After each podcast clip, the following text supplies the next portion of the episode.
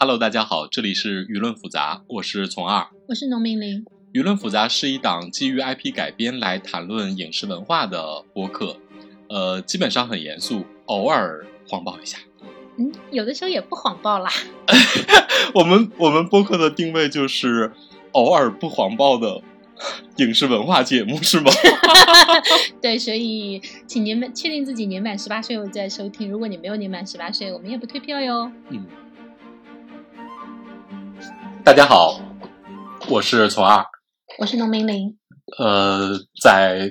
拖了若干天之后，新的一期终于来了。对，我们在看到了这个听众的留言催更之后，良心大发。然后那个，其实我们还是看了很多剧的。对。然后这期我们主要聊一下律师戏，因为源头就是最近热播的一个新剧叫《玫瑰之战》。呃，对，就是袁泉和黄晓明还有俞飞鸿他们演的那个最新的律政戏。这部戏呢，据说应该是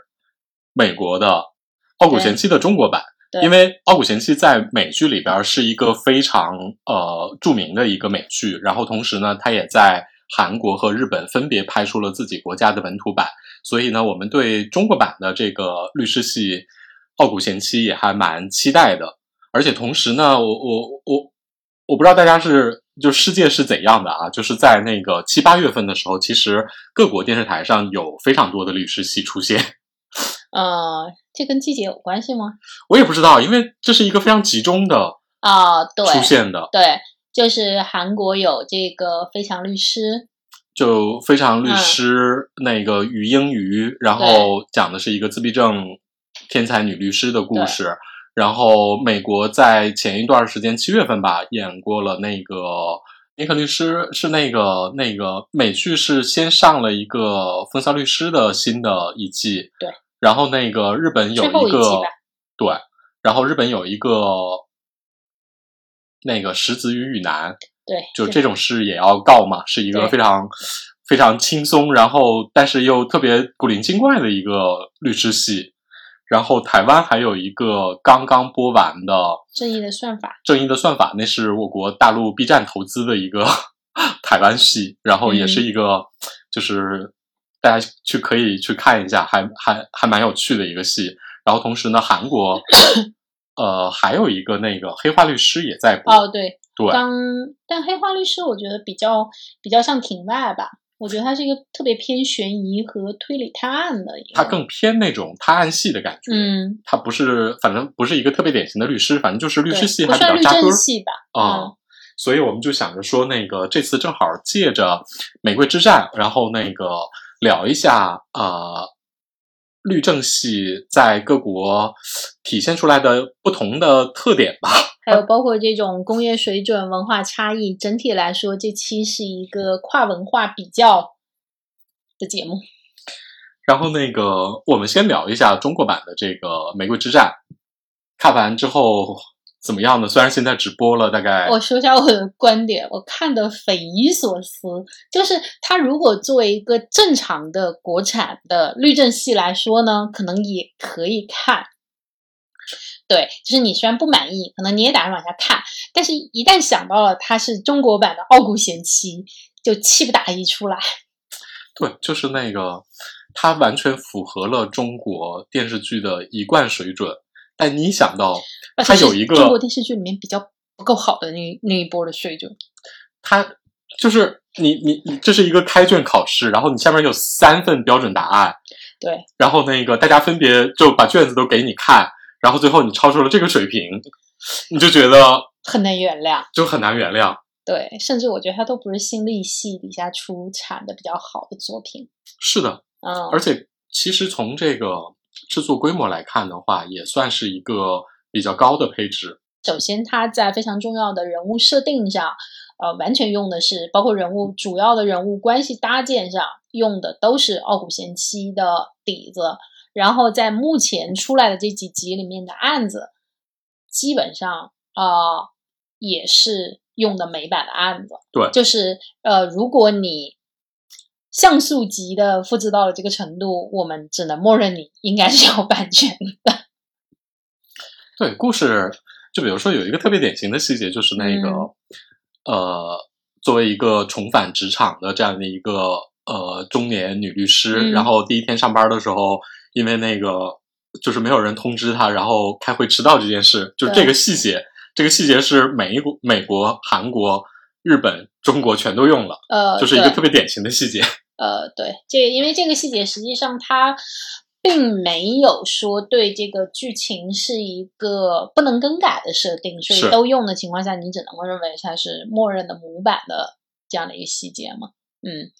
然后包括呃，基本上傲骨贤妻，我觉得应该听播客的人应该都知道傲骨贤妻说什么吧。应该知道啊，anyway，我就一句话说，就是一个呃全职主妇逆袭的故事。你一定要这么说的话，对对，就是本来是一个好好的一个中产阶级，老公在其他版本里，这个老公都是一个位高权重的检察官，然后突然因为性丑闻和贪污的事情入了狱，然后她作为一个全职太太就必须出来，然后重新在律所从低年级生做起，因为律所一般都是管这种律师叫几年级嘛。她之前是工作了两年之后就回家生孩子，大概待了十五年，然后重新回到职场，她就只能够再从低年级开始做起。然后美版呢是拍了七季，然后在这个七季里呢，这个 A 姐这阿丽西亚就反正各种奋起吧，从低年级升到高年级，然后中间再变成合伙人，然后自己再出去，包括自己要竞选州检察官，然后自己又开律所，反正是一个大逆袭吧。而且其实到后面也稍微有一点不能说黑化，但是就是从前面的一个贤妻变成了一个更加复杂、更加立体的女人。这个是傲骨贤妻的整体的一个大架构。然后日版和韩呃韩版其实都做的比较短，对，呃他们都只做了一季，了，嗯，对，都浓缩了。然后大概都是在十几集上下吧。对，然后那个中国版是四十集，而且写的是第一季，我不知道还有没有后续啊，也是铺开了一个很大的架势。对。但是如果你看完了之后，你就会明白为什么四十集还可以是第一季。就举一个特别简单的例子啊，它第一集花了四十五分钟，然后讲了大概美剧里边第一集十二还是十三分钟的事情。对，就是呃，其他的三个版本所有都在第一集完成了女主的第一个案子，对只有中国版用了两集做一个案子。对，而且这个案子还没有那么复杂。啊，对，就是他这个时间花在哪儿呢？给你讲一下，比如说，呃，这这这因为是个比较文学，我们就说一下。就比如说美版是最快的，美版大概两分钟之内，就是女主作为这个检察官的太太，然后陪她一起开发布会，在这个上面就交代了她丈夫那个出事儿入狱，然后呢，她陪她丈夫，呃。开完这个发布会，作为做一个好妻子之后，她下一个就是他们俩私下相处的时候，她老公要跟她解释，然后女主就给了她一耳光，两个人没有什么多的，她就走了。韩版呢，在这个里面是让他们俩吵了一架。对，日版的处理呢是这几版里面嗯比较不一样的，就是她一开始交代她老公出事儿这个信息是在电视上。然后女主本人就非常日本主妇的，在家拼命的做家务清洁来舒缓自己的压力。这里顺便插一句，其实，在日本的这个语境里，老公出这个老公出事儿，还很有可能是这个老婆出来给大家赔礼道歉的。对，所以像他这种还待在家里做家务的，已经算被放了一马的。社会没有要求你出来为你老公的错道歉，已经算 性别进步了呢。自己有一些反抗的，没有是的，就就真的像那个其他一样，跟着丈夫出去陪绑，然后还要跟着丈夫一块儿向社会道歉。对，然后中国版是最神奇的，就是这一段儿大概用了十几分钟，对，就是先是拍她跟老公在家亲亲密密，呃，在一个美式别墅，然后这个房间里啥也不放，没有任何装饰的样板屋里亲亲密密。哎，这地方我真的要插空吐槽一句，因为我知道他们肯定是植入了烤箱，但我真的想说，如果你已经住美式独立别墅，我相信你会买一个嵌入式烤箱，而不是一个放小在一个放在中央台上的一个小烤箱，你知道吗？人家有家里有八个烤箱呢。OK，所以这个是新来的烤箱是吗？然后呢，这个地方重点被吐槽的是，他就开始拿着这个烤箱里拿出来的烤鸡吧，烤鸡，跑到邻居家去社交，然后邻居家太太就还了他一个蛋糕。对，呃，而且那个烤鸡还是暴露在空气中，连个盒都不装。呃，对，连个盖子都 没有的冬天的烤鸡，因为从那个屋室外来看是冬天，然后呃，他就送过去，两人还没交际呢，突然之间这个警车就开过来，然后就把她老公给抓走，然后女主非常惊慌，蛋糕也打翻在地，然后接下来我真的不知道为什么在这个地方要出现她老公受审的庭审戏。嗯，就如果你要交代你老公有有问题的话，或者就是你你老公的问题完全可以用别的方式解决，而且在这个里面，女主作为旁听的人也没有发挥任何的作用。是的，她就是很简单，就是要把她老公受贿以及出轨这个信息传递出去了。对，然后让女主被羞辱。让女主被羞辱，然后女主大为震撼，然后开始了，就为为她后续的转变做准备。这其实是一个特别简单的事情，就是一分钟可以交代的事情，他花了大概十五分钟以上来交代。而且我还想吐槽的是，就像前面很多人吐槽那个美式别墅跟送烤鸡这件事儿非常不符合中国社会之外，另外一个我也觉得想吐槽，就是他从那个法庭出来，然后拍了一堆的那个记者围着，然后问他各种问题。我想，哇，你们真的觉得在中国一个大律所的律师就是被被审判这件事儿值得媒体这么去追踪吗？而且是，而且呃，美版也有这个，但是美版其实就是所有的人就是被关在走廊的门后面，就是只有台词传进来，就大概也就一秒的戏。这个里面还要给各个记者一个镜头，让这个记者把这句话问出来，还有女主还没法回答他问了四五个，然后还要给女主各种正反打。啊。对，这就已经过去了四五秒的戏啊，就是哎你有什么信息非要在这时候交代，或者说你说女主在这个时候突然她有一个出人意表的回答来立性格吗？也没有。就是我前面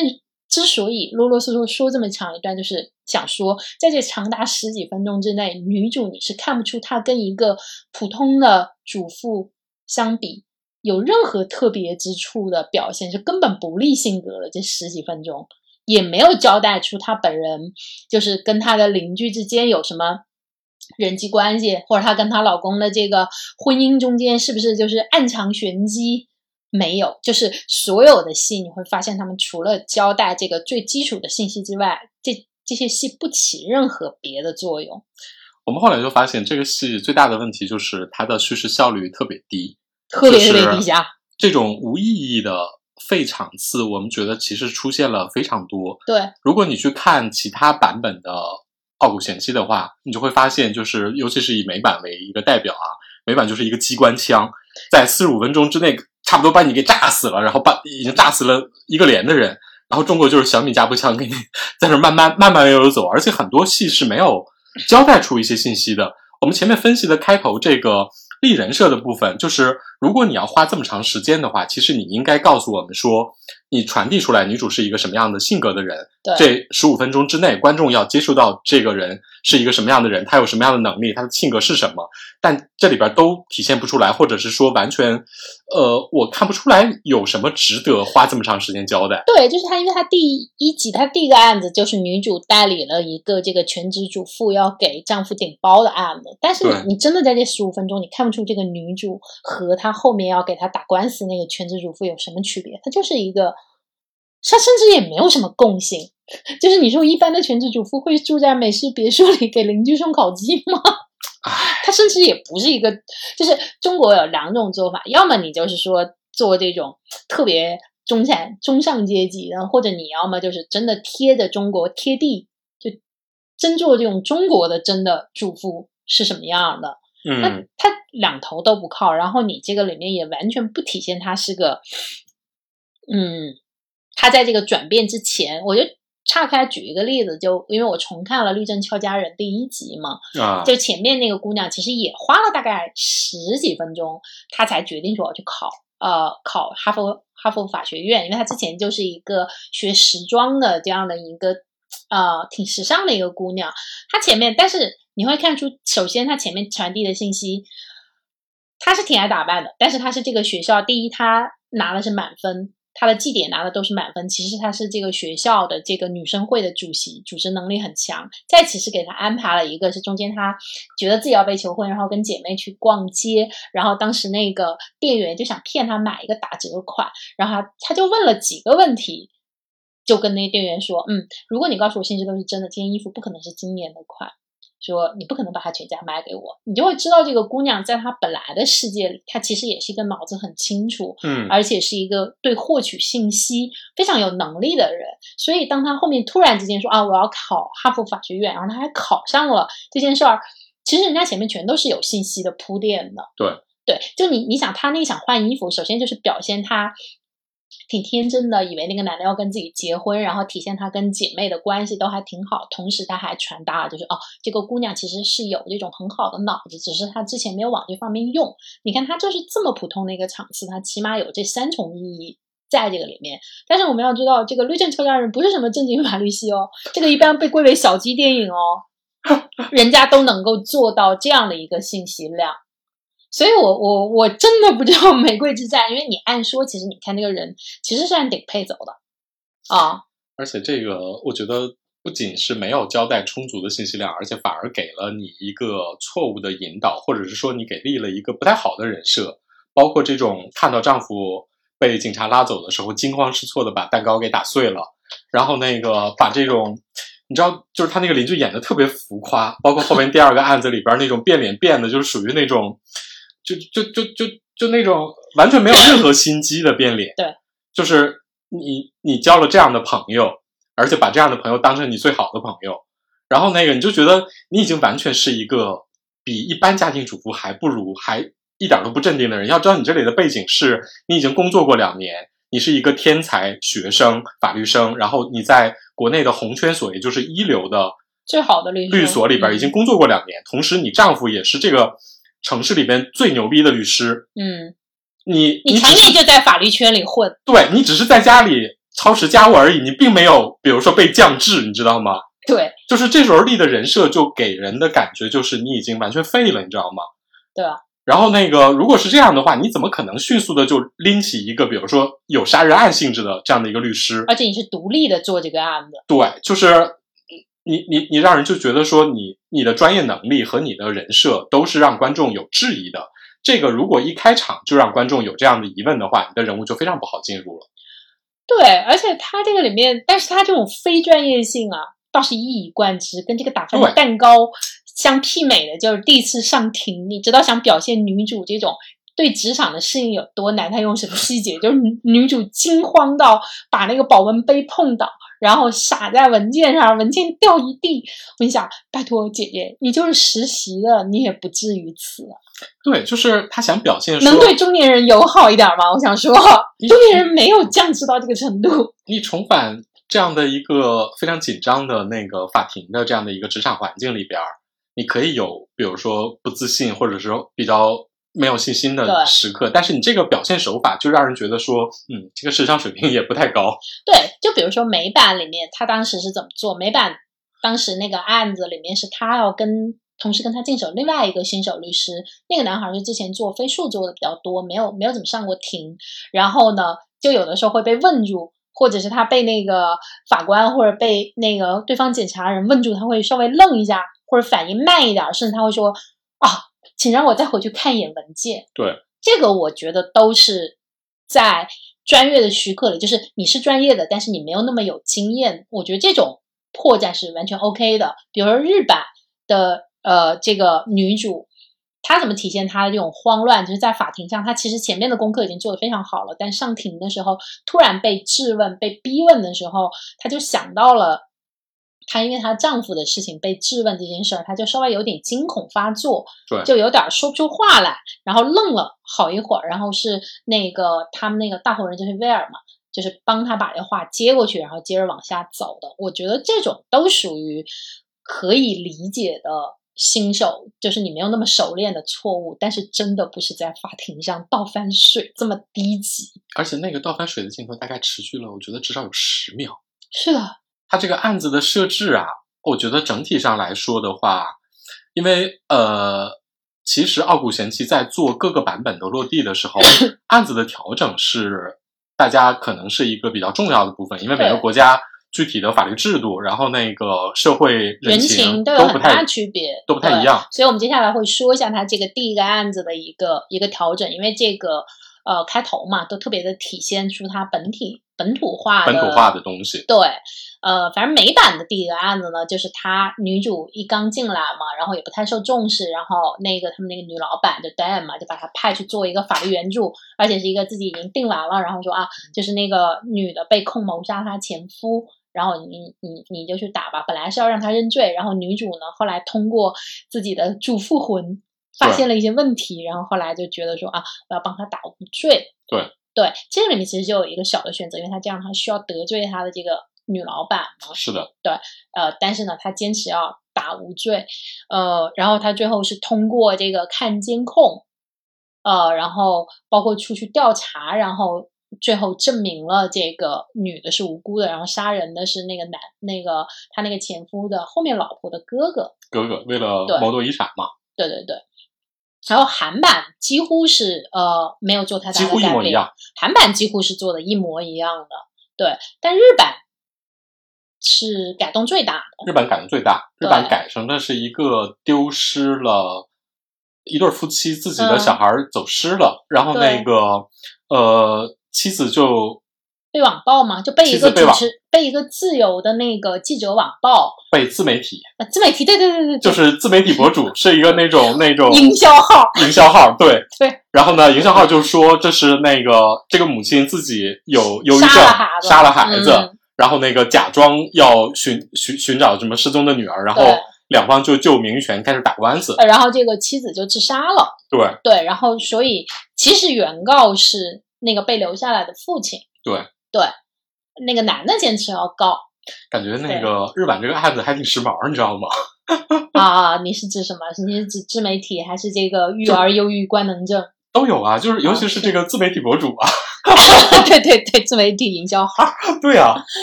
对，日版是改动最大的。然后那个中国版的实际上是一个呃，怎么说呢？是一个主妇啊驾车，然后那个撞了路人。嗯这个案子一开始他们是要打成说那个尽量给他减刑，就是类似于他酒驾了，杀人啊，对，然后那个要给他争取最最低限度减刑，但是实际上查到最后，撞人的并不是这个主妇，对，就是女主后来发现说是她老公那个撞的人是这个主妇去顶了包，然后她就要劝这个主妇那个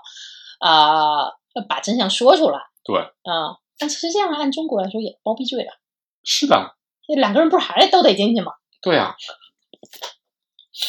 就是一方面呢，就是那个从案子的呃状况来看的话，呃，如果你看美版的话，美版的是设置了非常多呃技术性的细节，然后呃奥古贤妻这位律师啊，嗯大概攻克了至少四个以上的小的关卡，才达到了最后的胜利。但在中国这个相对来说，我觉得怎么说呢？就是你看完之后，你就觉得，嗯，中国警察有点儿不太行啊。对，因为这个里面它有一个什么巨大的问题，就是这个男的顶包，然后他们是怎么发现的呢？是有一个呃，中间有一个关键证据，是一个路人拍到了这个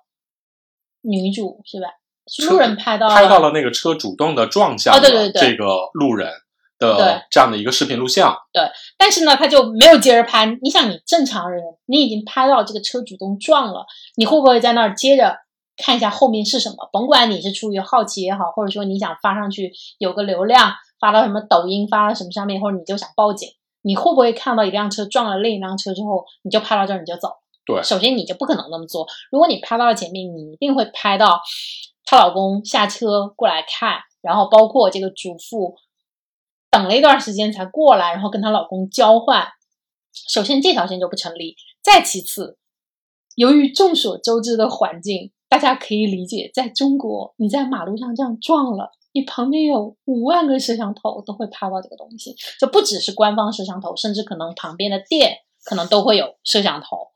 你你要告诉我说，警方查不出来这个车曾经两个人开过，以及这个中间有人顶过，我觉得这个也有点太蔑视这个我国的警察了吧？就是他这里边提出来的女主最后能够翻案的这些证据，这些他进一步思考的这些思路，你就你都觉得是正常人都会进一步想一下的。对但是公安和检察院为什么没有继续想下去？只有你想了。对啊，这就这就让人觉得说有明显的把对方给降智，然后让你自己显得胜利来的特别，我我很厉害，但实际上不是你。知道这个什么？就像我前段时间看的蒙古宫斗，就是虽然你的智商只有六十五，但是你的对手的智商只有二十五，所以你赢了。对，而且它作为，就是我以前有过一个观点，就是所谓好一点的行业剧，你其实是应该看到整个行业的不同岗位和上下游的人在这个里面是一个什么样的生态，对可能比例不同。但比如说你像《傲骨贤妻》或者呃各个版《傲骨贤妻》啊，其他三个版的你都能看到，就比如说检方在干嘛，法官在干嘛，然后警察在干嘛，对，然后你们这个律所和包括被告律师在干嘛，这个里面业态都是有的。这个里面就只有女主和她的被告，你知道吗？唉，反正也是有一点儿强行，包括第二个案子也是，你就觉得说啊，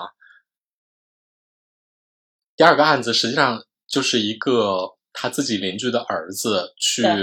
呃半夜去开朋友的车，嗯然后那个去拿他们家的钥匙的时候呢。被保安撞见了，然后这一群人就仓皇逃走了。说实话，嗯我也觉得这块儿非常不合理啊！对你们有什么有什么好跑的呀？你们都是住别墅的，还怕这些保安？对啊，而且你还是属于你跟那个男孩说过，呃，他他说过你可以用他的车，对你大不了就吵起来，然后把你同学叫出来说一句呗。但这个不重要，这个点在于呢，女主到了那儿，冥思苦想说，我怎么证明他的这个时间线呢？一直到这个男主就是黄晓明演的这个律师，我的这个主任跟他说，你们家门口是不是也有这个摄像头呢？女主才说，哦，对哦，我们家门口有摄像头。我说大姐。对，就是大姐属于一个完全是要靠别人提醒，然后自己完全没想到，因为这个 这个犯罪嫌疑人跟你是住一个小区的，你你自己就完全没有想到这件事儿吗？对啊，然后警方警方也从来没有来调查过嘛，这是死人啊，这是命案，就是在中我国国，在我国公安系统里边，命案是必破的，就是说，如果你不破的话，你这个警察局是要扣分的，就是而且是要把那个你当年所有的积分全部扣光。就是中国中国在警界命案是必破的，而且如果破不了的话，就要受非常大的惩罚。所以说，在案发之后的七十二小时，是恨不得把周围所有的摄像头，然后所有的人都盘一遍，这是一个中国警察的常见做法。然后在你这儿，只有你自己想到了，哦，我家还有一个摄像头。而且最离谱的是这一家里面。那个男孩的父母从来没有说过，我去问一下邻居，想办法证明我儿子的时间线吗？也没有，你就坐在那儿等着律师给你把这事儿办了吗？而且这个里面的前提是，这个男孩的父母还特别的不信任那个女的，中间还是想换律师的。你在这种情况下，你就在这儿等着。所以就是通过中国版目前放的这几集这两个案子来看的话，说实话，他不太能够说服人说你这是一个真正有能力的女律师。对这个我们之所以花很长的时间来聊这个里面的细节，就是想说，呃，律政系实际上是一个特别考验专业能力和强调专业技能的一个行业和一个剧。但是你在这些特别关键的部分，你通通没有给我任何的信任度。我我觉得这个是一个特别致命的问题。这个不太像你拍什么我的前半生那种，对吧？那还相对来说生活化一点。对，那是个家庭戏、生活戏，职场是你的一部分而已。你可以说你在咨询方面做的不是那么专业，我觉得大家也没有要跟你较真。但是你你的重点就是你的职场戏，而且你还用的是你的模板，还是如此如此有名做的。即使在美国的律政剧剧里面，《傲骨贤妻》也是殿堂级的。律政系案子就是基础，如果案子本身就经不起推敲的话，实际上你整个你接受起来，你都会觉得说，嗯，不要当我是智商低于叉叉，就是你不要让人觉得律师比你的智商还低，或者是跟你差不多，你知道吗？对，那我我花这么贵的价钱干嘛？这个里面还有一个被广泛吐槽的点是，那个里面就是女主在这个职场里遇到一个要为难她的一个呃老资格的律师，那个人怎么为难她呢？哦，对，这点其实我们 也跟就是刚才我们说的是案子，现在我们嗯要想一下这个律所的生态。啊，对，律所的职场这是另外一大趴。对对，首先就是呃，这个里面很有趣啊，就是每个版的这个女的这个大老板合伙人，就是对这个女主的态度都是可以谈的。就是美版的第一集，你可以看出女合伙人其实根本不在乎有没有你。就是我的这个大合伙人，就是暗恋女主的这个威尔嘛，就黄晓明演的这个男主。呃，你要你说是你的大学同学，你要照顾他，你一定要给他这个位置给呗，反正他就会能干活就行。一直到他什么时候开始对女主有点不客气，是因为女主改了他的辩护方案，对他才开始有点不客气。然后韩版呢？韩版和日版，我觉得区别不是特别大，区别不大，反正就都是有点看好戏。然后一方面是你你你招这个人进来就要为他负责，同时我有点看好戏。他们负担的另一个职责就是一开始就戳破这个男的暗恋这个女主，就是你你一直暗恋他，现在你想把他招进来是吧？然后中国版是俞飞鸿，我觉得俞飞鸿在这个里面，我觉得豆瓣有个评论说的很好，就是这哪是上司啊，这简直是她婆婆呀，就是就那种刁难她那种程度，是的，和那种刻薄程度，就你你很难想象这样一大合伙人能做到头的一个女律师会一上来就训斥这些人啊，你迟到，然后怎样怎样怎样，你你要要守时什么的，我心想这个应该在律师助理就应该教。而且这里边就是呃，这个女合伙人，然后她立下了说，那个袁泉演的这个角色女律师和一个进来的一个新的男律师，我们只能留一个。对，这这是一个在所有版本里边都特别快就交代的事情。然后那个，而且他也不看好这个女律师，因为她是一个因为人情进来的，然后又背负了丑闻，这都特别正常。但是在中国版里边，首先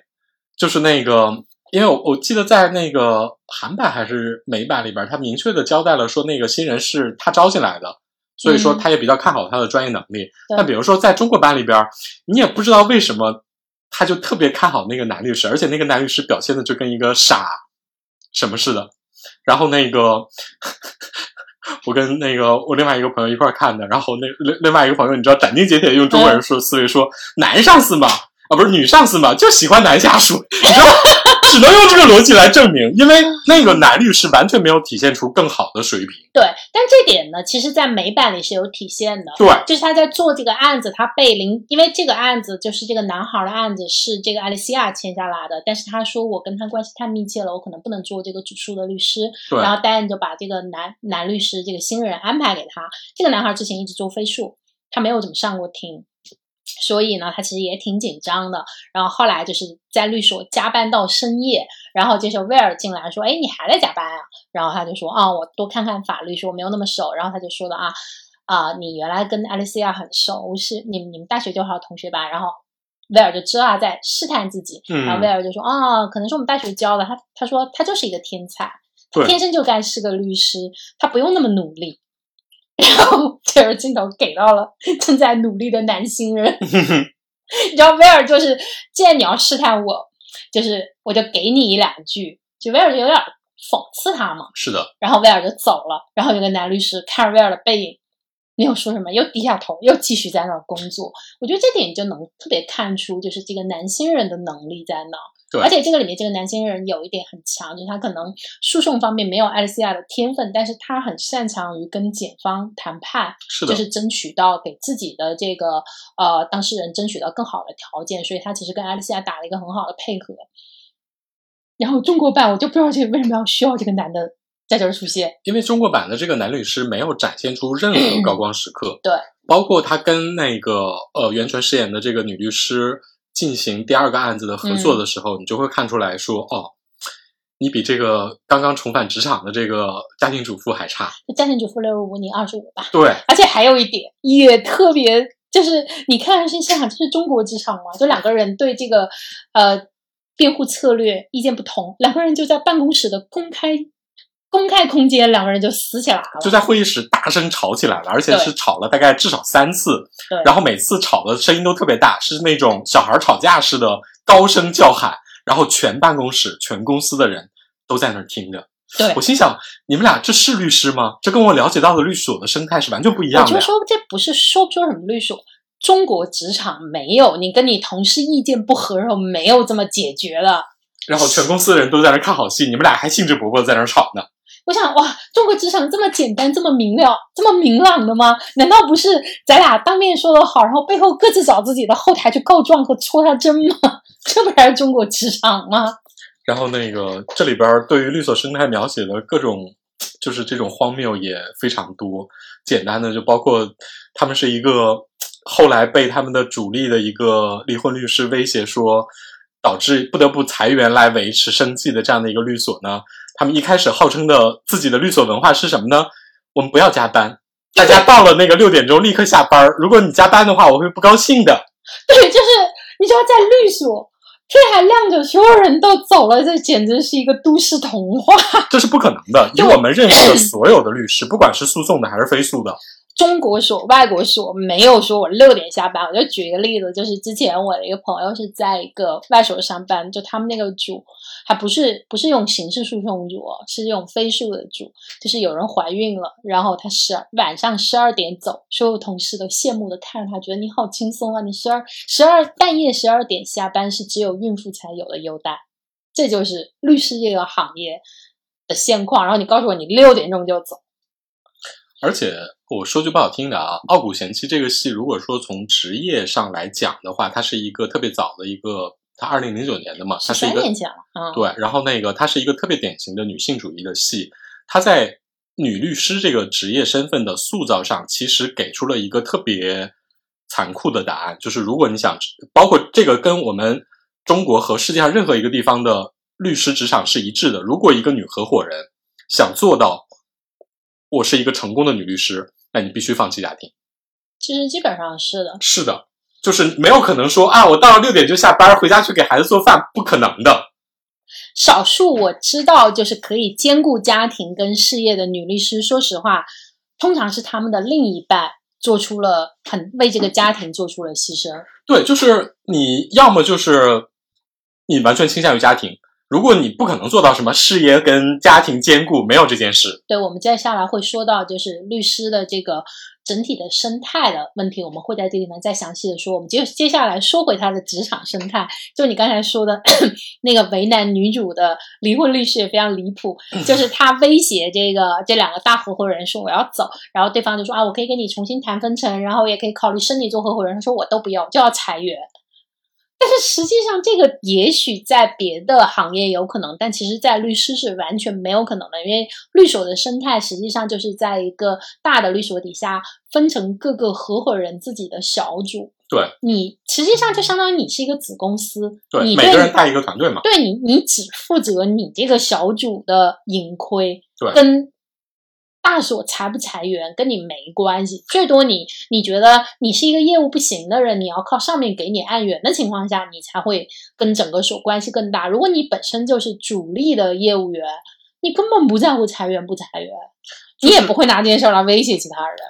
就是如果你有这样一个威胁老板的机会，你只会说我要升高火，对，我要成为那个这个律所的执掌人之一。对，甚至说我需要把我底下的谁谁谁提成合伙人，你只会要待遇，就你根本不可能，就是说因为你侄女儿没被招进来，被呃就是招了女主没招你侄女儿，然后你就拿这件事儿拿自己的前途拿自己的钱跟那个女主玩，这个在律律师的生态里是没有可能的。而且这个律师也特别搞笑，为难女主，就是就是那个女主进来的第一天。然后，这个也非常不符合律所的生态。就是女主进来的第一天，这个离婚律师，因为他挡了自己侄女的入职名额，上来呢就把女主叫过来说：“啊，你给我那个复印一点资料，然后半个小时之内给我复印完三三三大册这样的一个考验。”首先，这个女主是谁招进来的？相当于说你的合伙人就是我对你负责，其他的合伙人有没有权利来指使你？你完全可以拒绝的，这除非是我的合伙人愿意跟你分享我，对，你才有 有权利那么使唤我，因为你们不是一个小所，你们不是那种律师三五个就大家混用的，就是，但按他这个里面他没有说，呃，但是应该不是一个，肯定不是红圈所，但是相对也不是一个小所了，在这种情况下，首先律所是有一个职位叫秘书的，对。当然，在国呃，比如说像一些外所，可能比如说两个律师、三个律师就会用一个秘书。这种就是我我知道，像他们有的时候夸张的程度，就是律师自己都不打文件的，他们是把那个所有的口述下来录音给秘书，然后秘书去给加班这些所有的文书的所有的事儿，就是呃，国内所呢，有的时候可能就没那么多秘书，因为我知道，比如说有有时候人手紧缺的时候，可能一个组呃几十个律师可能就用三四个秘书，但是你知道这个里面还有很多的实习生，有很多的法律助理、助理律师。对，这个女主起码已经是，你她是作为一个独立的律师被招进来是的，你可以独立的上庭，独立的去做谋杀案的情况下，没有人会让你去复印文件来为难你，除非就是你等不了别人给你服务，你说我自己去复印吧。顺便一提，现在的复印机真的也没有这么的落后。对啊，然后这就是第一，他的权责是不明的，职责是不明的，就是这个职位不应该是一个正式律师来干。其次就是你是不是你你没有权利来指使我，因为招我进来的、我的上司不是你，我不是你这个组的。对啊，我也根本不跟你办案子，你怎么可能把我拉过来干干这事儿，还跟你一块儿开会？就算你真的呃，我的设定就是谁资深的律师都能使唤我吧。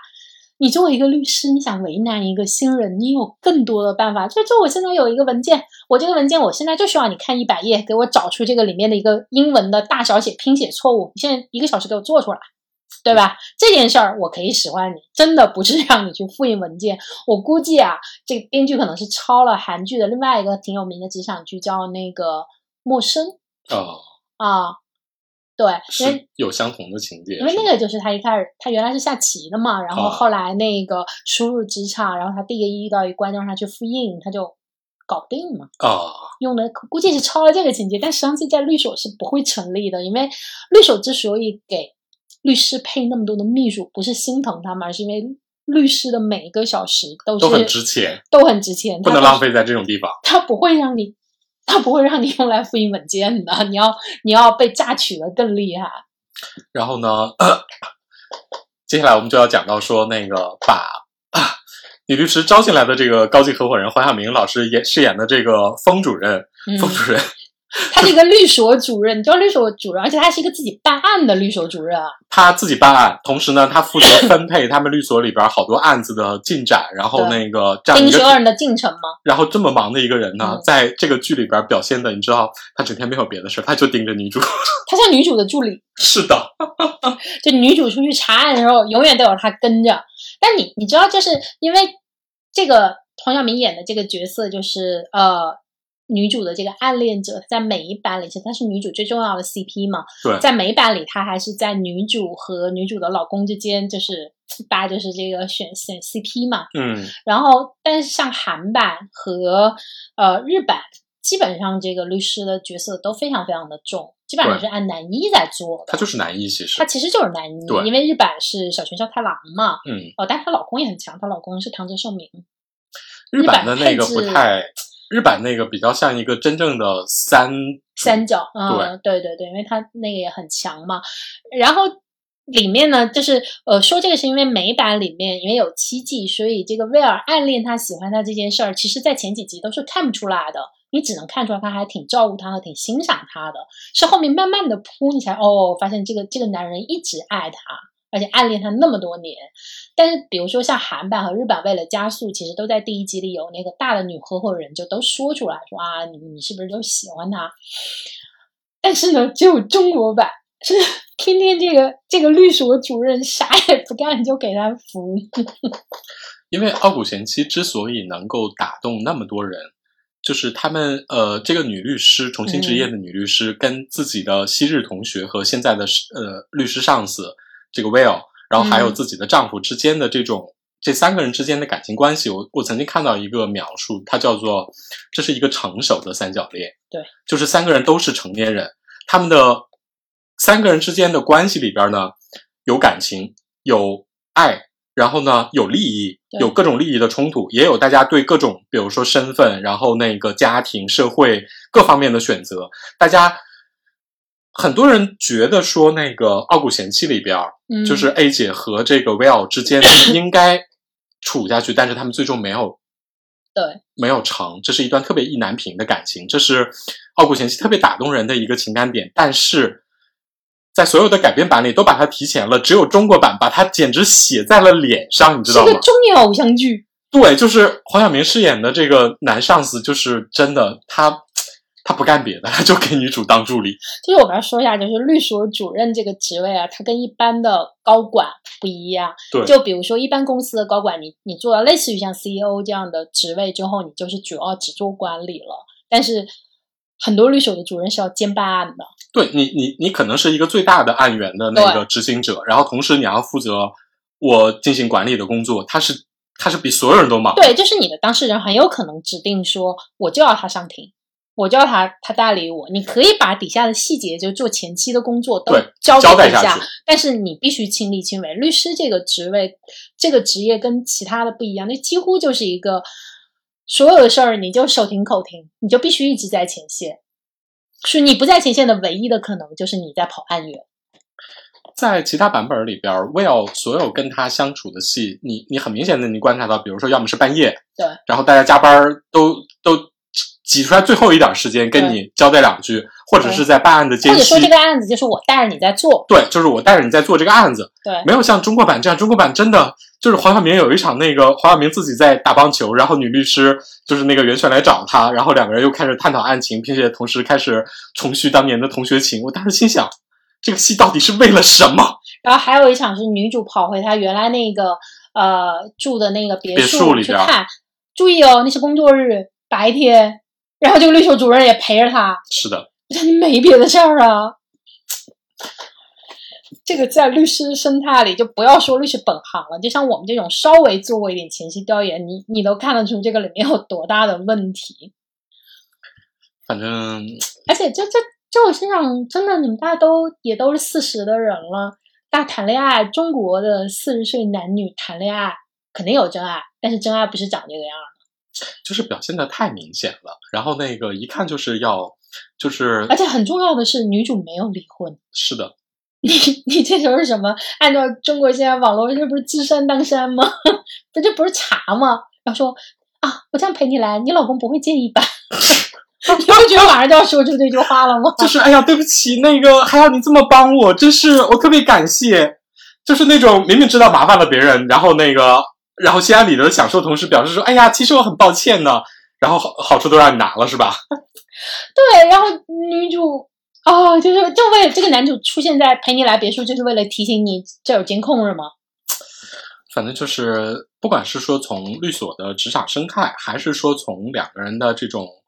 呃感情关系的状态来说的话，这个处理都 就是分寸感特别不好。对，而且。它实际上这还涉及到另外一个，就是中国的职场剧为什么我们都觉得拍不好，就是因为中国的职场说实在的，你跟世界主流的职场是有一点区别的。嗯，就是专业技能重不重要？当然重要，但同时人情世故在中国的职场里面占的分量是某种意义上比别的国家是都要高的，比别的现代社会都要高的。中国的你不写这部分，就完全不是一个完整的职场。就是这里边相当于说是怎么说呢？开一个类似于大一点的地图炮啊，就是中国为什么没有特别好的职场剧？跟中国职场本来就缺乏现代企业的契约精神和这种现代职业精神是有非常大的关系的。那那么我们就要回到一个问题，就是中国职场怎么拍才好看？嗯。就是这是这个是我们，比如说为什么要比较美、中、日、韩四国这样一个律政系的落地化的改编？就是相对来说的话，中国的职场特点在哪里？我们拍的最好的职场戏曾经是什么？告诉大家，《甄嬛传》。为什么中国拍的最好的是这种《甄嬛传》，或者是说，比如说像什么《人民的名义》？对。这是中国最好的职场戏。你再往再往前追溯，包括什么康熙大帝啊，什么之类的啊，它它也类似于像这种职场戏。就是中国的职场实际上是一个世故人情的部分，是更好看的部分。就这么说吧，这不是一个技术的问题，这是一个政治的问题。包括之前那什么《山海情》不也一样吗？就是那个你表面上是一个扶贫，但实际上它还是一个大家怎么来处理各种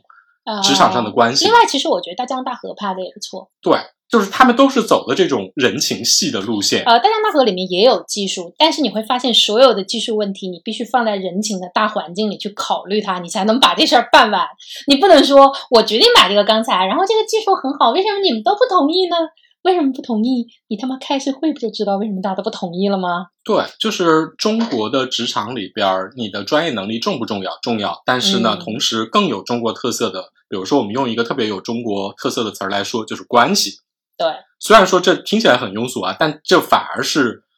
中国人的职场政治智慧里边儿最集中的一个表现。这个关系是有弹性的。呃，曾经有一个呃朋友，他是原来是在日企工作，后来换到了这种相关的国企，他就会说，比如他的日本上司，有的时候他要求他签一个字给财务，那个日本上司就一直拖着他。然后他为什么呢？其实也不是为难他，他就是不想担责任。嗯，所以他最后的办法呢，就是告诉他给他看，就是就他也不管，拖到最后，然后对方来函警告了，然后他就递给他说现在被警告了怎么办？然后上司一看就怕了，然后赶紧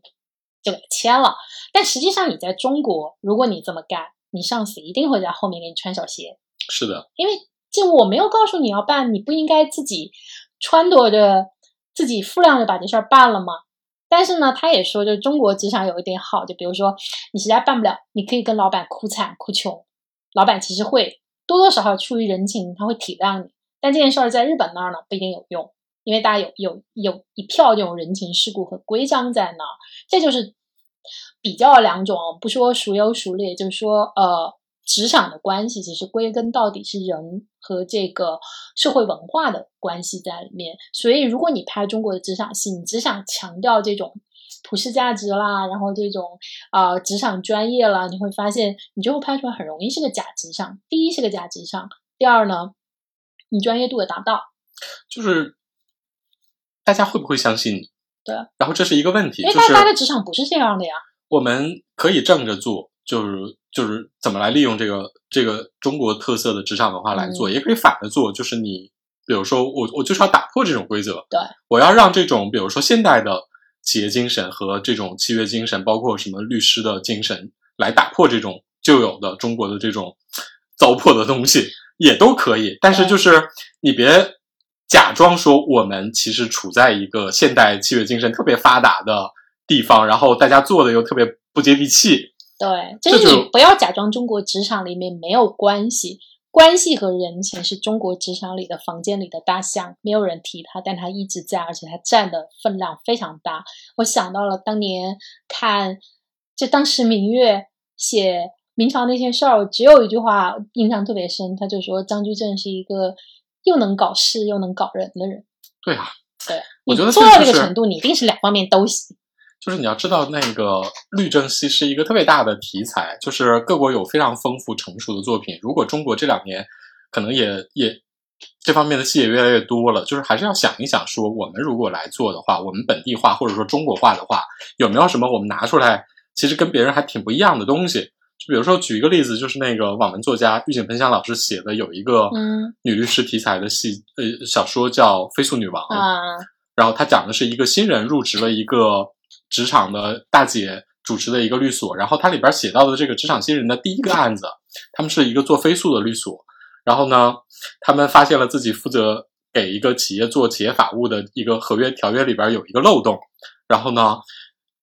这个新人女主呢就提出了一些建议，然后她貌似把这个事情解决了，结果后来再一翻翻过来，发现这个高级女合伙人其实早就知道这件事情，而且这件事情呢，是她考虑到我所服务的这个客户，他有一些特殊的企业之间的利益关系，我故意留的这样的一个漏洞，这是为了维护客户关系，等于说是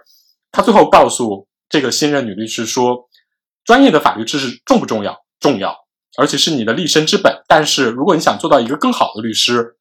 如何处理跟客户之间的关系，可能是更重要的。对，就是你要如何维护你和客户之间的关系。因为比如在中国，呃，你除了说有一说一之外，客户还有可能给你提出很多骚操作，甚至它是违法的或者是灰色的。这个时候你怎么处理？你怎么让客户又满意又能把这事儿办了？这才是，这些都是法律跟法律有有可能考验的，不完全是你的法律能力，这个就是属于可能对非常中国特色。对，可能对这个改编要求过高，但是就是目前我们看到的案子完全没有体现出一点儿中国这种特色，我也觉得还怎么说呢，也挺遗憾的。对，因为比如说中国还有一个大特色，那就是怎么拿案源呀。就是呃，据我所知，就是到了合伙人，或者说甚至到了高伙，你重要的除了办案子之外，还有特别重要的事情就是拉案源。拉案源怎么拉呀？你真的不是说我上去给对方一个特别好的辩护策略、法律意见，然后对方就对方就能够同意的呀？很多时候，就比如你要给客户解决什么孩子入托啦，嗯，什么女儿相亲啦，然后那个老妈要动手术，就是需要专家啦，这种保媒拉线儿、拉皮条的事儿，你都得干呀。对，就是你要展现出一个真实的中国律师和律所的这样的一个职场生态，还挺不容易的。但是这是中国做这种戏，或者是说，如果你真的买了《傲骨贤妻》的版权，嗯你想做出一点中国特色来，可能这是更重要的东西。对，比如说日日本在这方面的本土化做的很好的一个地方是，它确实是把女主的人设改动的比较大的。对，就是美版和韩版其实都是那种挺硬、挺有点棱角的一个女人的，但是日版是长盘贵子嘛，然后就把她塑造成了一个更更温和，然后更收着，就是那种一低头的娇羞。对，我觉得张本贵子塑造的那个日版的傲骨贤妻，我觉得说她一看就是日本的傲骨贤妻，对，就是她不是说那个像韩版那样跟美版特别像。嗯，然后那个她是特别有日本特色的一个主妇，重返了职场，从她的各种反应，而且那个呃，我觉得还有一点挺重要的，就是日版里真的是把她的家庭的温情戏写的比较对好。对，我觉得这跟东方人更重视家庭也有非常大的关系。对，因为美版里面她还是会有一些跟她婆婆之间的这种你来我往的暗中较劲儿啊，然后包括子女进入叛逆期，然后包括孩子已经呃怎么对父亲入狱这件事情。他怎么去平复孩子的这种伤痕都是有的。韩版反正我觉得这方面就抄的美版并没有做的很特别。嗯，日版的话就会让孩子们更贴心，比如说妈妈第一天下班回来，孩子们就会给妈妈做一个庆祝啊，这种就很很东方。就是你你你你很明显的看到美版里边那个大姐怼所有人，从她婆婆对到那个到到她丈夫，就是你看那个到那个跟他分道扬镳的邻居，对，然后那个但是到了日版里边，就比如说那个长盘贵子演的这个，她对她婆婆态度很好，对子女态度很好，她只有对她丈夫稍微不太好一点但。是那种不太好，也绝不是给老公一个耳光那种不好，是那种哀哀而不怨的那种不好。所以这就是特别是一个东方的主妇，你看那个美版的那一巴掌，亚洲人全删掉了，这是不可能的，对，而且是大姐是给了一耳光，啥也没说就走了，就。走了。对，就特别硬，你知道吗？而且中国版的这里边儿，这个家庭加的所有的戏份，你也完全看不出来有什么温情的意义，因为在这里边儿，他女儿呃，这里边儿那个设置的他女儿的所有的戏，嗯，实际上对他女儿没有任何戏，你知道吗？他女儿就是他女儿说他女儿就跟你自己爸爸被警察抓走了，然后那个你们搬了家，然后你母亲开始重新上班，然后那个你你还转学，你还转了学，嗯，然后等于说你生活发生了翻天覆地的变化，然后在中国版的这里边，这个小孩儿，嗯，我不关心任何事情，嗯，我的舞蹈鞋去哪儿了？今天晚上吃什么呀？然后吃到了棉花糖，好开心。对，就等于说你自己没有任何情感的变化，那对你妈妈或者说对你妈妈这个角色来说，她有任何的促进作用吗？我完完全看不出来。也是没有的，因为美版，比如说美版在做那个他回到他原来社区的时候，就中间插了一小笔，就提到当年一开始他把他女儿送去他们那个社区的那个学校，他女儿是不喜欢的，但他嗯当时那种状态就不太关心他女儿，说啊你你会喜欢的。然后到了现在，他再去经历过一切之后，就跟他女儿说啊，呃，他女儿说嗯，我我觉得转学也是好事儿。他说嗯，我理解，你是对的。就是他有一个他和他女儿之间的互相理解和和解，包括你也能看出这个这个主妇她自己有一些东西在改变。是的，这个占的分，这个这这我说这几场戏占的时间都非常短，可能加在一起也就一分钟两分钟。是的，就迅速的交代出来。对，但你就看出他们关系的变化，然后包括这个女主的自己心境的变化，她是怎么一步一步的从一个离开职场很多年的主妇变回成一个职场人。这些戏，这一两分钟的家庭戏很短，但它是重要的，这这就不是废戏。但中国版是什么呢？就直接显示女主早上起来多忙，给女给女儿做鸡磕鸡蛋，磕鸡蛋还要搞一个分屏，然后两个人夸夸那磕鸡蛋磕两秒，心想你这戏拍上我是教我怎么磕鸡蛋吗？可能接了鸡蛋广告吧。那个电解质水你看到了吗？哦，那个我看到了，也也大镜头拍。而且我特别吐槽的一点就是，那个所有的版本里边，女主带着自己的孩子，从原来的豪华的住宅都搬到了一个相对平民的住宅。只有中国从 那种顺义独栋别墅搬到了一个感觉像 CBD 大平层，CBD 大平层，然后客厅大概有你们全家那么大。嗯，对。然后我心想，就是中国人能不能把中国人的住房条件真实的写出来？因为这个女主的住所变化，实际上是完全反映了出她脱离了原来的生活阶层，然后同时她要负担起所有的这些生活的压力费用，这是一个特别重要的情节点。但在中国，你就觉得，嘿，你别墅也还没有卖出去，然后你还可以随时回去，然后同时呢，你住了一个超豪华的大平层，我没看出你生活有任何压力啊。对你，你就接着在家待着不就完了吗？这这，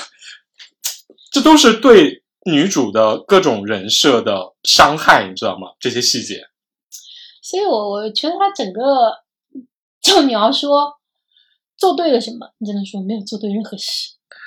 嗯，甚至甚至我们说完了这个，说到演员的表演，我觉得甚至演员的表演都值得吐槽，你知道吗？就是之前前几年大家的议题，觉得是中年的好的女演员没有遇到好的剧本，他们没有好的机会。你现在看到，OK，你有了好的机会，虽然剧本也没有那么好，那你表现出了匹配得上你所受到赞誉的表演吗？对不起，我觉得我也没有看到。就是袁泉在这个里面的表现，你就这么说吧，我觉得在这个里面跟黄晓明旗鼓相当。你知道袁泉已经是中国目前看起来这些中年女演员里边演最好的都市都市女白领最合适的人选。她被认为是最接近艺术女郎的一个人。对。就是这样的一个人，就我我我我都不不提那个那个柔光滤镜了啊！打把把一个四十多岁的人，就是我不理解这个为什么。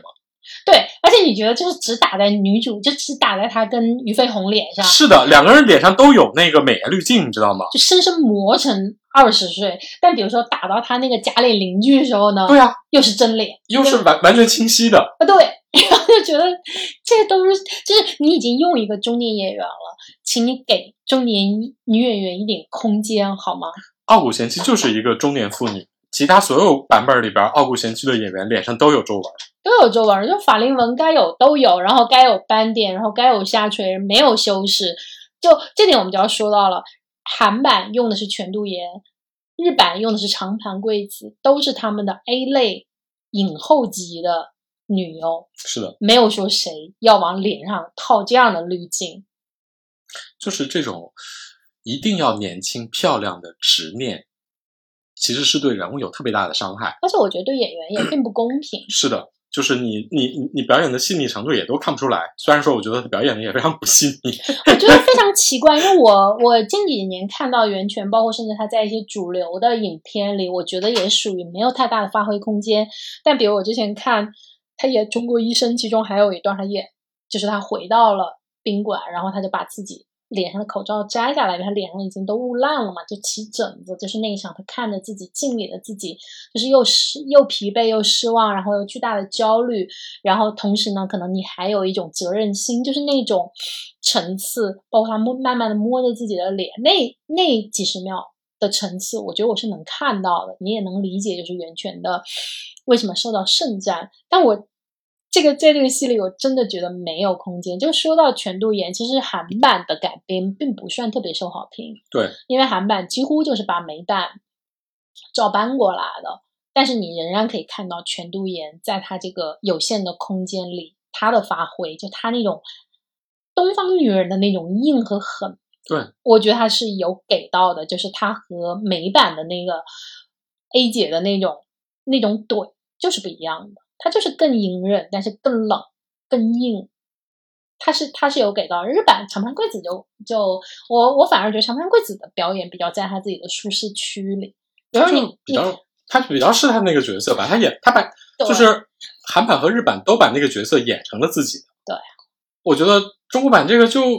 嗯你说她是一个中国主妇吗？你相信一个中国四十多的主妇，就是能够？我相信这是中国的全职主妇。你可能在职场上你没有那么的聪明，但是你跟家长群的人的来往，你跟你老公的这个一堆亲戚，跟你老公的同事的来往，你跟你们业主群的来往，中国人的生活里哪里不是斗争？你能不能养的这么的天真甜美？我觉得这这这不是一个四十多的中年女人的一个状态。我我我顺便插播一个小的推荐啊，就是那个今年是仁义的纪念周年，然后仁义推荐了呃拍了一个纪录片，叫《我在仁义学表演》。嗯，听起来好像是一个演技类的节目，但不是，它是一个仁义的演员培训班的一个一整年的公记录。开课，对，然后那个公开课了它是一个很严肃的纪录片，嗯然后所有对于表演或者是演员如何去学习演技这件事情有兴趣的人，都可以都一定要去看一下那个片子。你看了之后就知道什么叫演技，或者是说中国演员的演技天花板。那里边所有的最优秀的老师，从演员的基本功到如何去诠释、理解一个人物，到你用自己的方法去怎么塑造人物，都讲得清清楚楚、明明白白，一定要看，非常好看。然后我正好是看完了这个纪录片，再看的这个《玫瑰之战》，然后我就看了之后，我心想，袁泉老师，你是一个中国顶级的女演员了，嗯，就是你演一个主妇的惊慌，就是把蛋糕摔在了地上，然后演那个无助就是四处张望，就是你真的理解人物了吗？就你你很怀疑，哦，其实中国还有一个算职场剧，不能算职场剧，算行业剧吧，拍的挺好的，《青衣》我操，那那太特别了，啊，对，但《青衣》确实是一个行业剧吗，嗯，是，拍的不专业吗？就戏曲行业剧那是，嗯，中国，而且《青衣》也是一个，就是我们前面说的，就是这种关于人情世故和你在职业上的奋斗结合的挺好的片子。对，是的，你看，《青衣》就是一个很好的行业剧，它不是那么时髦的东西。就中国的职场，真的不要奔着特别时髦的拍，那个不是真相。唉，反正大家你你想想，CBD、国贸都是一个城乡结合部，这个才是中国职场的现状。就就就是就是当年的大望路啊，SKP、异界之隔，各种小卖部啊。就怎么说呢？就是之前的 《我的前半生》里边儿，嗯，其实那个角色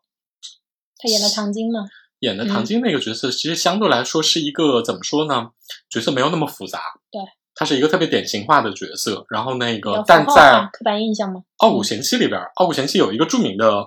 评论啊，嗯我我估计你应该听过，就是那个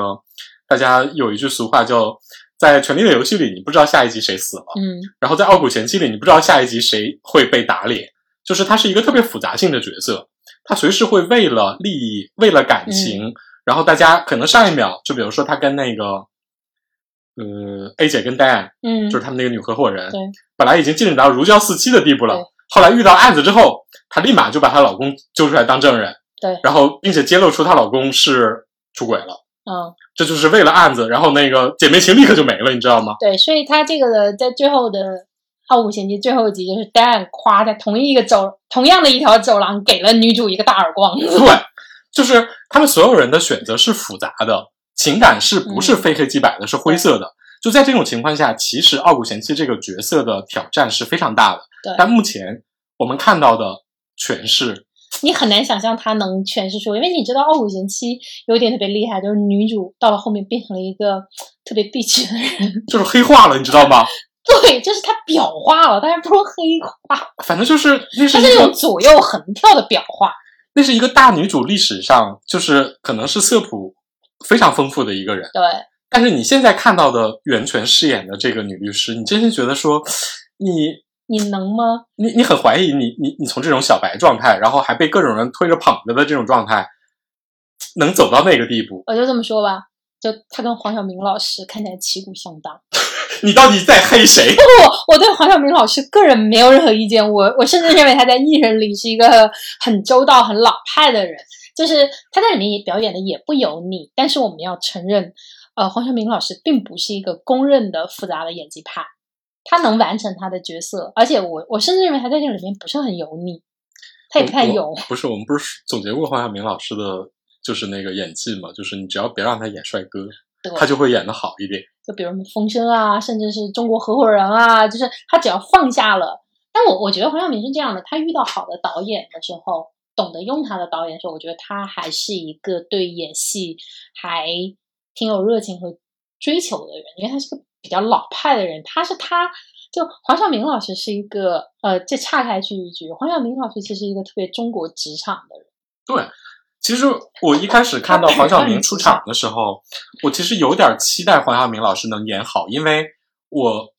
我跟农民都采访过黄晓明，黄晓明老师真的是那种特别热心，我就是特别周到，特别周到，然后同时呢，就是对自己也特别有信心，也很有要求，也很有要求的这样的一个人。这个人物其实跟他要诠释的这个角色其实是贴的。对，就是你，你知道黄晓明老师到什么程度？就是你去采访他，他真的从楼上把你送下来，然后目送你走远。就是如果黄晓明现在已经很少有这种老派的作风了。就是我觉得，如果说把这种他个人的这种特质跟这个角色其实更结合一点的话，其实会演得更好看。其实他把他本人的那个职场作风用来演一个男律师，我觉得都好很多。对，就是你这种善于搞人情，然后你也你，然后你也很忠诚，然后你你你看起来也是一个会。暗恋你的大学同学的人，呃，顺便一提，因为这个戏原来的袁泉这个角色是赵薇嘛？对，最早定的女主是赵薇。呃，对，所以你知道，就是一个男的和他暗恋了很多年的女孩之间的故事。本来是这个 CP 是有一点戏外的加成的，就有点像日本翻拍《金装律师》时候选了铃木保奈美跟吉田裕二一样，这个是有情怀分在里面的。对，但是换成源泉之后呢，这个 CP 加成可能就没了。但起码我觉得黄晓明在这个完成他这个角色，嗯，我觉得问题不大。至至于说他整天围着女主走，我觉得这个也是剧本的问题。我觉得这不是他的问题，他并没有表现出让我觉得我特别怀疑他专业能力的地方。我只是说他其实可以把这个角色演得更像自己一点。对，看日版的那个 Will 就演得非常自己，跟其他版完全都不一样啊。对，日本版的 Will 是那个小泉孝太郎，就是呃，对，就是小泉纯一郎的大儿子，大公子大公子演的特别，大公子为什么演的那么大公子为什么演的那么社畜？对，我就想知道他为什么特别擅长演一个社畜。嗯，哪来的生活体验？这就是演员们要挑战的部分，就是跟自己越不像的越能演得好。跟自己很像的反而演不好。大公子真的没有演过那种豪门少爷。就是那个，我看那个我在人艺学表演的时候，他们提出一个特别重要的原则，就是在舞台上生活。实际上你翻译一下，就是在表演里边真正生活，但是你又不能真的生活啊。这个其实是很难的，就是很难，就是你的这种微妙，对微妙的地方。你看那个这个戏里边，经常有的人探着头、缩着肩膀，然后各种奇怪的动作出场。我心想，你这都不是在生活，你这是在演。呃，而且顺便一提，我看这个戏之后，我确定了我的观点，就是大家对于飞鸿的演技真的高估。哎呀，俞飞鸿老师演的呀，这刻板印象，这恶婆婆，我觉得她在这个里面，我觉得豆瓣有个评论说，对她在这个里面还像《第一炉香》里的葛薇龙的姑妈，嗯，就是那种又妖又艳又带点那种巫婆气质，这是真的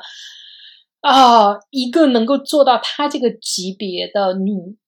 女高女合伙人绝对不是这样的风格，一定是一个各方面能力都非常均衡，否则你根本就做不上这个职位。而且你通常会比你同样级别的男的要厉害起码三倍，对，不然你到不了这个位置。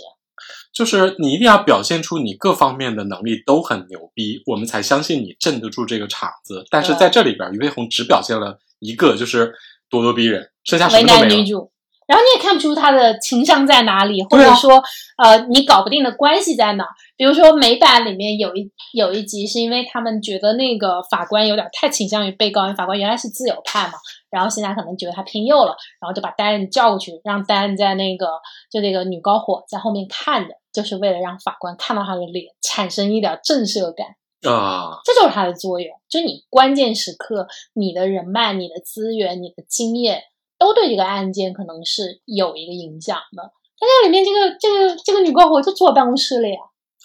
而且倒是为难那个为难那个啊，袁泉啊，对啊，就为难袁泉，同时特别偏爱那个男律师，那恋爱男律师表现的还跟屎一样，就只能让观众得出那个我的朋友那句话呀。嗯，你看这女上司就是爱男下属，你知道就进入这种特别三俗的套路。而且她演的就特别像我们我们特别熟悉的，经常演的那个时尚杂志剧里的时尚女主编，你知道吗？就他不是一个正常人。虽然说那个我们说那个角色的典型性，嗯，就是你一定要演出。不管是他有多极端的特性，他首先是个人，在这里边，俞飞鸿就只有一个面相，你就觉得你是个纸片儿吧？他真的就是这个这个丹安这个角色对他来说也太复杂了，因为丹安本人也是《傲骨之战》就是衍生剧《傲骨之战》里的女主嘛，就后来因为太受欢迎了，所以《傲骨贤妻》结束之后，专门单然后带了另外两个人又开了个新剧嘛。哎，所以我们你你可能。可能他后面会有一些展开，因为毕竟戴安这个角色是《傲骨贤妻》里边好多好多人都觉得这个角色才是最难让人难忘。他其实对他才是那个傲骨，你知道吗？对，因为那个所谓的怎么说呢，就是《傲骨贤妻》里边 A 姐实际上是一个受了各方面煎熬，同时呢，她受折磨最多。但如果你要说典型化，那肯定就是 Dan，Dan 才是最符合大家对于所谓的。女律师，精英女律师，对，完美的想象，而且那个性格的确让所有人都觉得，我只有一个福字。就你，你真的会很喜欢她，因为比如 A 姐还是有争议的，因为大大家后来觉得她变婊了嘛，然后黑化了嘛，然后包括在这这几个男的中间横跳啊什么的。是的。但是当然是没有争议的，就是给姐姐写个福字。反正到目前为止这几集里边，你完全看不出来于飞鸿演的这个角色有让人享福的冲动。对，但是后来想，哎呀，就是袁泉演这个角色，其实本身，嗯，说说句势利点的话啊，就她这个选角，其实跟日版和韩版的这两个女主演的咖位，其实是有有点差的。就是中国可能也没有很难更好的选择。对我们当时也想了一圈，有没有更好的，就是咖位又够，像全度妍那种影后级的，然后，呃，演的又又形象特别符合想。后来我想啊，要陈冲年轻个十几岁，可能还比较像。对，就是他得更镇得住一点，比如陈冲，或者甚至蒋雯丽老师。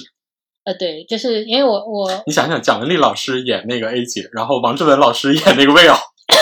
是不是很带感？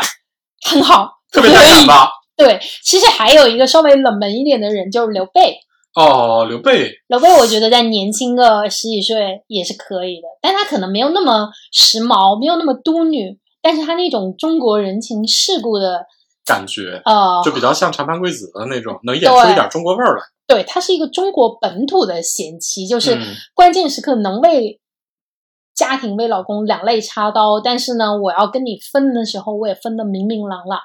他就是那种，或者他至少给你这样的印象啊。袁泉，袁泉，我稍微觉得有点太冷了。他本来就是一个比较西化的，对。但是问题在于这个角色写的又跟他本人又不贴。对，你觉得袁泉就是一直在，就是感觉袁泉在一个不太适合自己的衣服里勉强先把它撑住，这个里面已经内耗了很多。包括袁泉有时候说台词，你都觉得你是不是被抓在临时顶班有一些 勉强？对，袁泉的那个台词经常让我想开一点二五倍速。对。就作为一个怎么说呢？律政系 律政系来说的话，不是说所有的律师说话都跟机关枪一样，但是通常你不会那么的慢悠悠。就是你你你感受到了他的朗读感，就就让人有点出戏了。嗯，对，我这戏倒还是原声，听到了黄晓明老师的原声。哇，这这几个人演咱不是原声，人家不是流量哎，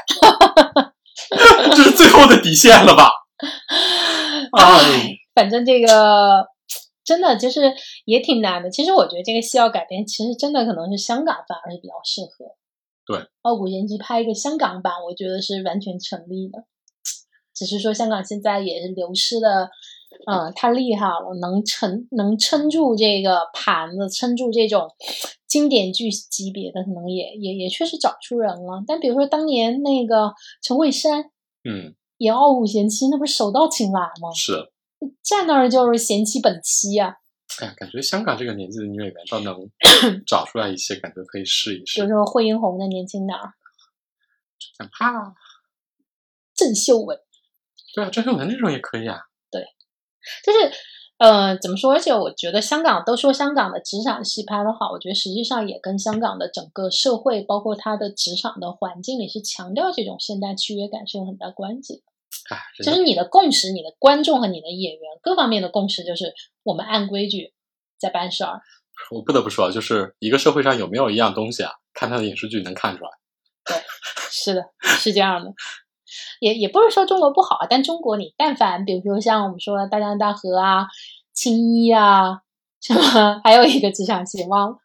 大明王朝一五六六》，那也是职场戏。我我我在这里推荐几个老老电影啊，黄建新老师在九十年代拍的什么背靠背啊，什么那个脸对脸什么之类的，大家有兴趣可以去看一下啊。他讲的也是一个职场戏，大概都讲了什么事儿呢？就是单位分房子，然后员工之间怎么样，然后那个文化馆的馆员，然后那个想进编制到底要怎么样，这都是特别典型的中国职场戏。对，你知道他演，你看了之后，你就会知道为什么黄建新会成为了中国电影。比如说审查方面的大拿，就是他对于中国职场、中国人心和对中国的社会的人情世故，那拿捏到了顶点。就有兴趣的话，一定要去看看这几部电影。对，所以中国职场戏，就是假设说有有有职场戏这个分类啊，能拍的好的，那确实就是像陈巨正老师一样，又能搞事又能搞人。我只能说，中国职场如果说究其本质来说的话，中国职场最好的就是官场文学。对，只有这一个职场。这是。中国拍就是中国最中国社会最擅长的，同时我们 我们也曾经拍过最好的作品，而且别的国家我觉得都拍不出来，拍不出来。就是任何国家，我是觉得拍正斗宫斗都拍不过中国。所以，就是如果我们拍中国职场戏的话，其实可以稍微往这边面想一想，有没有什么合适的东西出来。对，如果说你硬往。比如说欧美的那上面搬的话，其实很容易，你看着就不相信。你觉得很悬浮？我觉得这不完全说是呃编剧的功力问题，不完全是一个问题，是你你你究竟有你拍的是不是一个真东西？就比如说那个我们说的这个《玫瑰之战》也说的差不多啊，就是我我提一下，就是最近这几部律政的戏啊，嗯，就比如说你看那个，比如说先说一个最简单的，就比如说你看日本的那个。这样的事也要告吗？嗯，就是他是讲的是一个小型的律师事务所，然后那个 是用，就是你平时会看到在商住两用楼里面那个窗户上打广告的那种小律所，就是那种小律所，家庭小律所。然后呢，来找你办案子的很多都是街坊邻居，什么那个，我我我，他第一季讲的就是我在咖啡馆里充电，然后被那个店主咖啡馆嘛，被店主给告了，说那个要罚我两百万日元，对，就是这种小事儿，对。然后这就是特别典型的日本的这种小的职业律所的一个生态，就反映的特别清晰。然后那个他的搭档是一个是一个名牌大学毕业，但是因为有自己的一些个人原因，他没有成为正式的律师，然后没法考司考，对，没法考司考。然后另外一个就是一个只有高中毕业的文凭，但是具有过目不忘的这种天才，然后法律法条非常熟悉，但是呢，他有那种遇到。突发情况会不知所措的这样的一个人格障碍的这样的一个男律师，两个人搭档组合，就是又符合日本的这种基本的社会情况，同时呢又特别有一点日本的那种幽默中二家庭感的这样的一个特色，这就是一个特别日本的戏，你不可能想象说他在美国，就就就特别奇怪，对，或者在在韩国或者在中国，你觉得都都不太是这种业态。然后在那个我我我我。我觉得还挺好看的，那个那个韩国的那个非常律师，他讲的是一个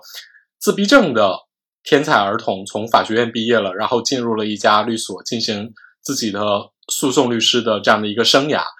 然后我觉得特别好的就是，一方面就是他充分发挥了韩剧里边情感浓度特别高的那个特点，同时呢，他把好多戏拍的真的跟偶像剧一模一样。嗯，就是我觉得这个都是韩剧里特别明显的特点。对。然后同时呢，他又把那种韩国的那种。律政的，然后那种诉讼的那种，韩国有很多这种罪案题材嘛，也设计的非常精彩。我觉得其实远比他们拍那个《傲骨贤妻》要拍的好多了啊。对。然后那个还有一部那个就是台湾的那个《正义的算法》，嗯，陈柏霖老师在《蓝色大门》过去二十年之后，还保持了一个，因为那是一部特别热血漫的，很偏向日剧那种感觉的一个台湾剧，它讲的是一个。视财如命的律嗯。师，如何那个被经历了一个变故之后，进了一个 小律所里边，嗯。然后开始重新认识律师这个职业，然后实际上就是他问的就是所谓的律师在和正义之间的这种关系嘛，但他拍的特别搞笑，而且那个充分有台湾那种乡土剧的感觉，嗯。这都是人家充分发挥了我自己国家的特色，同时我也拍出了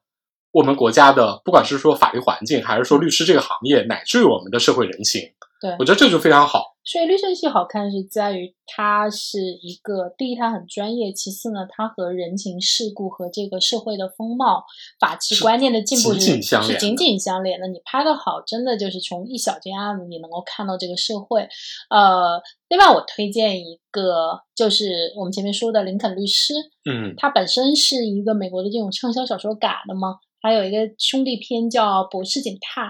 呃，那个是一个警察，他这边是一个律师，就是那种亦正亦邪，然后有点游走在边缘。他其实之前的电影版可能更有名，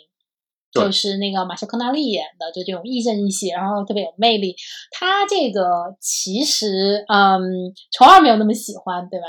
你觉得那个律师有点憨厚？就是我觉得他那里边所有的角色都特别典型化。对，就是首先这个题材是一个中年丧大叔，然后开始逆袭的故事。对，就是他为什么需要林肯律师，是因为他不愿意就是在那种高大上的律所里办公，他就在自己的那个林肯车的那个后座，然后看文件、移动办公，然后是一个特别，就是从他的这个设定就可以看出来是一个特别不走寻常路的一个律师。他好，我为什么推荐他呢？是因为他其实在这个设定，其实在现在已经不新了。对，他设定没有什么特别新的，没有什么特别新的，他的案子甚至也没有特别的新。他做了一个很有意思的改编，就是原来的小说大概是啊千禧年初那会儿的吧。对，然后呢，他那里面写的那个嗯，客户是一个电影公司的老板，然后他现在改编，二零二二年改编，他就把它改成了一个游戏大亨。对，非常啊与时俱进。非常与时俱进，而且同样都是造梦嘛。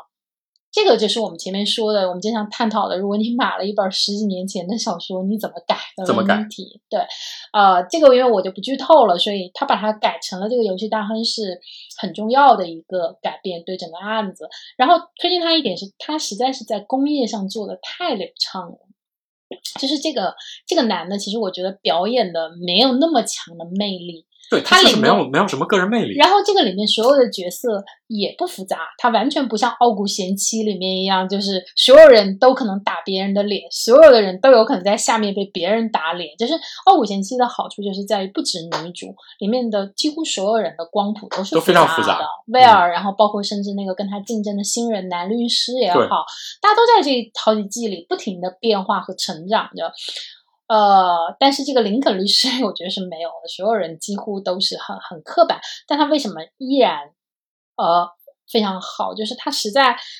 太流畅了，就是那种勾连，就是每一场戏他的那种精准，他的那个节奏感，就是一场一场的堆到高潮。好像这个林肯律师的那个编剧，好像也是《傲骨贤妻》的编剧之一。就是他对整个案件的设计，对，然后整个案件的推进的节奏，然后包括每一个小细节的设计，就是你一看啊，你看这个戏，我光我我看了头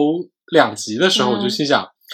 人家这是随手任意拈来一个案子，都能处理的浑然天成，并且解决的让你说哦，每一个案子你都觉得哦有技术含量。而且它不太好写的一点是，它实际上是一条一个大案子贯穿的，中间把一个只有两大案子对，贯穿到十几集啊，呃，对然后他推进的节奏非常棒。对，然后他中间还新增了几个别的案子，然后作为副线放在里面，其实是不太好写的，因为他前期的那个案子其实跟他关联不太大，那也是新写出来的。但你就觉得它成为一个有机组合，你真的就想看哦，他这个案子最后怎么解决？究竟谁犯了这个案？他要怎么这个绝地反击？哦，我觉得他他真的是技术上和工业上非常非常的强，真的不是设定。比如说像说的韩国那个自闭症女律师这种设定就非常强了，对然后包括那个这种事儿也好告嘛，我觉得它题材是有一点红利的，对，但这个没有。这个这个就特别老实，你知道吗？特别老实，就是所有人出来性格是什么啊？对，后面就还是这个性格，他就是那个给你推进说你你看我怎么破这个案，就是我每一场戏怎么写，每一场戏这个一场场的小戏的冲突，我最后怎么把它铺到了高潮，这个是一个工业上极其流畅的作品。我觉得就是《玫瑰之战》，但凡有这个的一半，我我真的不要求你达到《傲骨贤妻》，你有这个的一半，我觉得你都是你都会是好看的。对，如果你要你你要你要有这个工业流畅度的话，我我也不要求你有什么中国特色，也不要求你有什么复杂性，你就是特别典型的纸片人都没问题，因为你整个剧做的已经非常精彩了，我就能完全顺着往往下看。对，就是我看完了之后。